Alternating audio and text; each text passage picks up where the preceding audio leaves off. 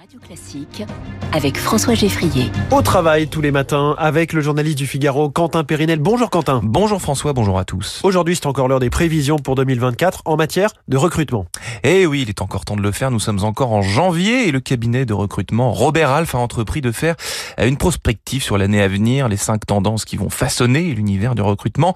Euh, les voici. La première est d'ordre financier. La tension autour du salaire et des avantages salariaux continue de croître et ce n'est pas fini. Hein. Les attentes des salariés sont extrêmement fortes. Attention, les employeurs vont donc devoir consentir à quelques efforts financiers euh, s'ils veulent attirer ou retenir les meilleurs profils.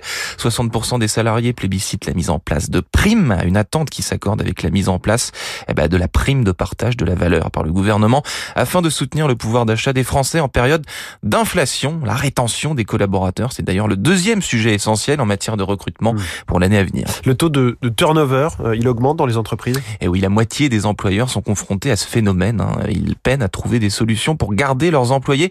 33% constatent une hausse du nombre de nouveaux collaborateurs quittant l'entreprise dans les 12 mois suivant leur embauche très rapidement. Donc, la formation interne constitue l'un des leviers clés pour retenir les talents au sein de l'entreprise en leur permettant de progresser en compétences et de travailler leur employabilité. 51% des salariés se disent intéressés par de nouvelles opportunités de formation. La question de la mobilité interne est également importante et il faut que cela aille vite. Hein. L'organisation du travail hybride et son efficacité sera également un point essentiel en 2024.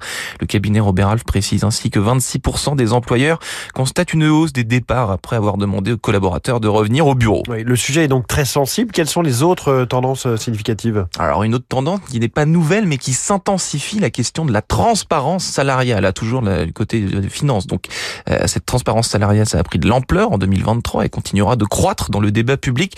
Bien que souvent tabou, le sujet du salaire peut aussi être un sujet de frustration lorsque ces disparités fortes entre certains profils sont découvertes. La directive européenne sur la transparence des rémunérations doit être transposée en droit français d'ici le 7 juin 2026 et promet de faire bouger les lignes au sein des entreprises en termes d'égalité salariale. Et enfin, François, les métiers de la tech et du numérique vont connaître un nouvel essor, encore un essor porté par l'éruption de l'IA, l'intelligence artificielle dans la société. Le déploiement de ces technologies donne confiance en l'avenir, semble-t-il. Allez au travail, c'était Quentin Pérenel. Merci beaucoup Quentin et à demain.